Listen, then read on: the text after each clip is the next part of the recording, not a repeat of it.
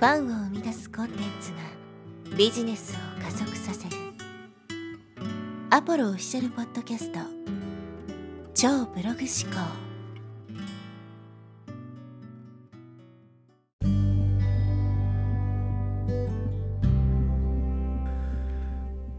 こんにちは、アポロです。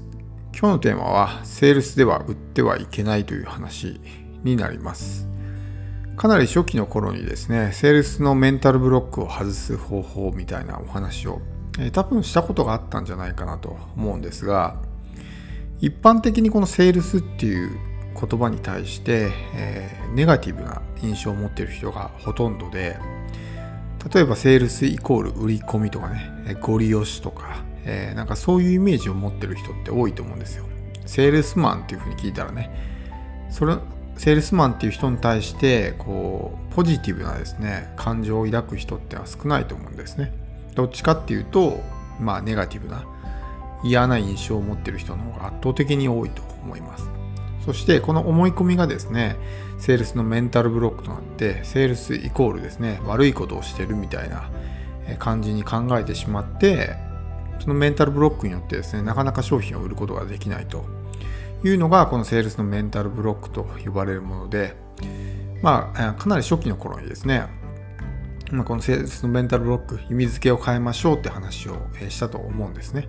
セールスの意味付けを変えればですね、メンタルブロックも自然と外れていきます。で、セールスの意味付け、言語化をどういうふうにするのかってことですけど、例えばセールスイコール価値の提供とかですね。まあお金と価値を交換してるわけなので、お客さんはですね、お金を払う代わりにですね、何かしらの価値を受け取ってるわけですよ。だから価値を提供してるんですね。だから決して悪いことじゃないし、別に奪ってるわけじゃなくて、お金と交換してるだけなので、なので別に悪いことではないんですね。そして、セールスイコールですね、問題解決のお手伝いっていうですね、この定義づけもできます。相手が何かに困っていて、その解決手段を自分が持っている、もしくは知っている場合に、お金と引き換えにですね、その解決手段を提供する、もしくは教えてあげるってことですね。これも、まあ、セールスだと思うんですよ。相手が困っていて、その問題を解決する手伝いをすることがセールスってことですね。で、この後者の方のですね、意味付けを採用するとですね、すごくまあしっくりくるんじゃないかなと思うんですけど、セールスでは売り込んではいけないという、えー話です。まあ、このセールスをするってなると、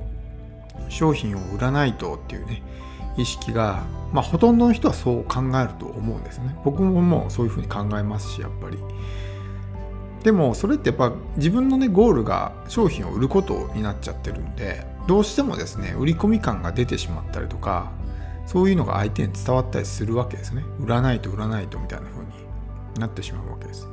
なので、えーまあ、勘のいい人には気づかれてしまう。この人なんか売ろうとしてんなみたいな感じで気づかれてしまったりとかってあると思うんですが、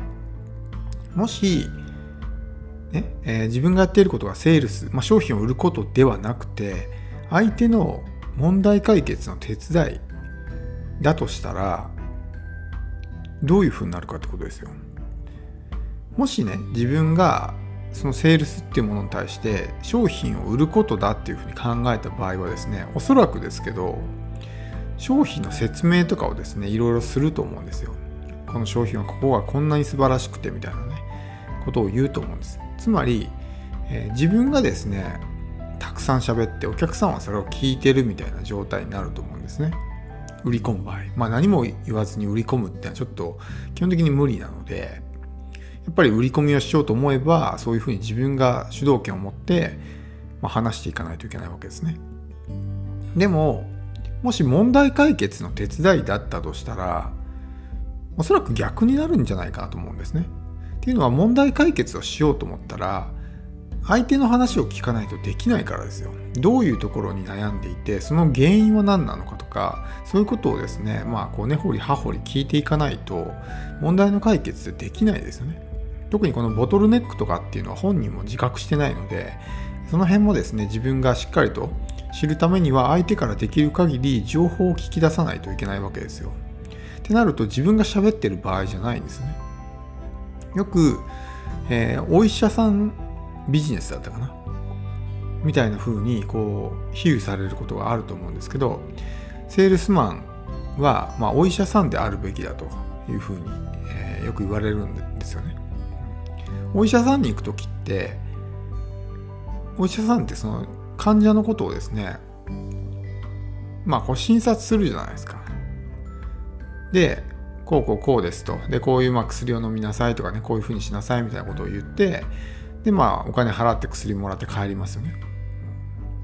でその患者さんの方から来てるわけですよ。病院にわざわざ。見てくださいって言って。で別にそのドクターの方もですね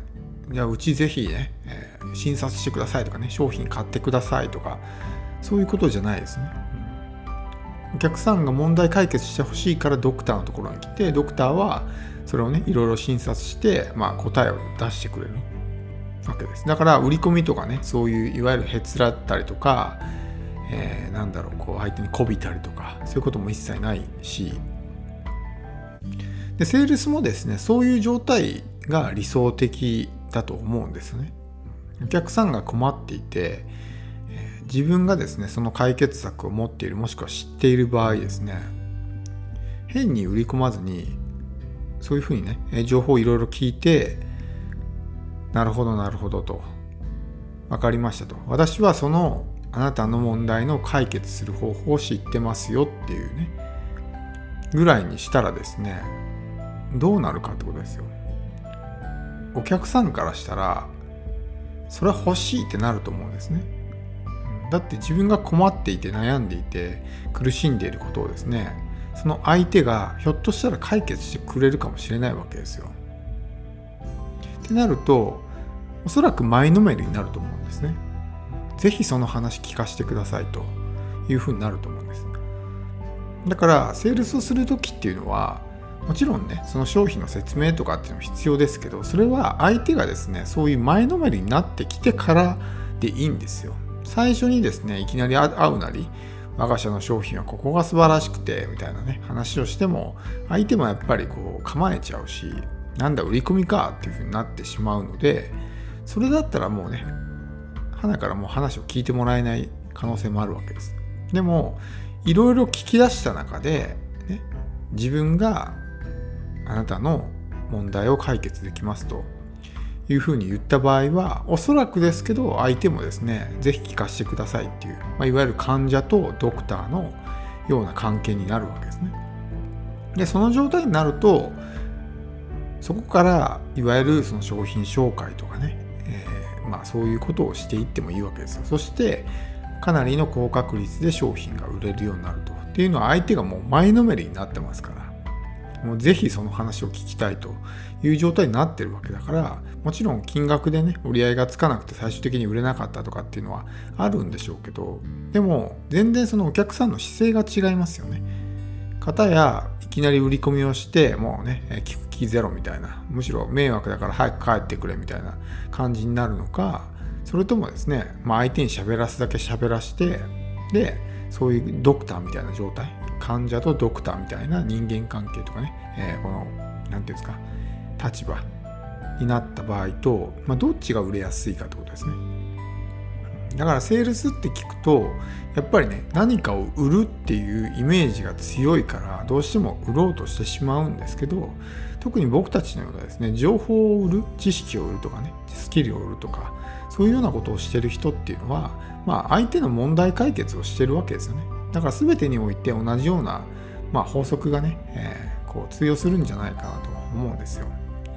だから最終的にはやっぱ商品を買ってもらうというのがゴールなんですけど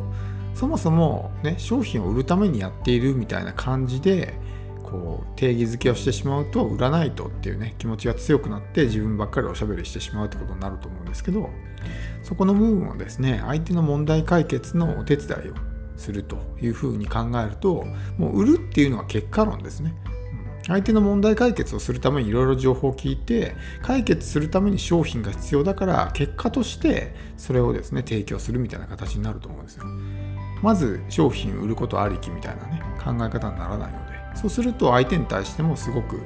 まあ、自然な感じでセールスができると思うし悪い印象は決して与えないと思うんですね。そしてかつ相手が前のめりになって話を聞きたいっていう状態ができているから商品も売れやすいということですね。まあ、あの特にですね最近はやっぱりこう Zoom とかそういうもので、えセールスをすることが増えてきたと思うんですけどやっぱり最初はね、え、なかなかセールスって難しいと思うんですが、まあ、今回お話みたいな感じでね、えー、相手の話をとにかく聞くとそしてその解決策を自分が持ってますよっていうことを伝えてあげる。これだけをですね意識するだけでも全然違うと思うので、えー、ぜひやってみてほしいと思います。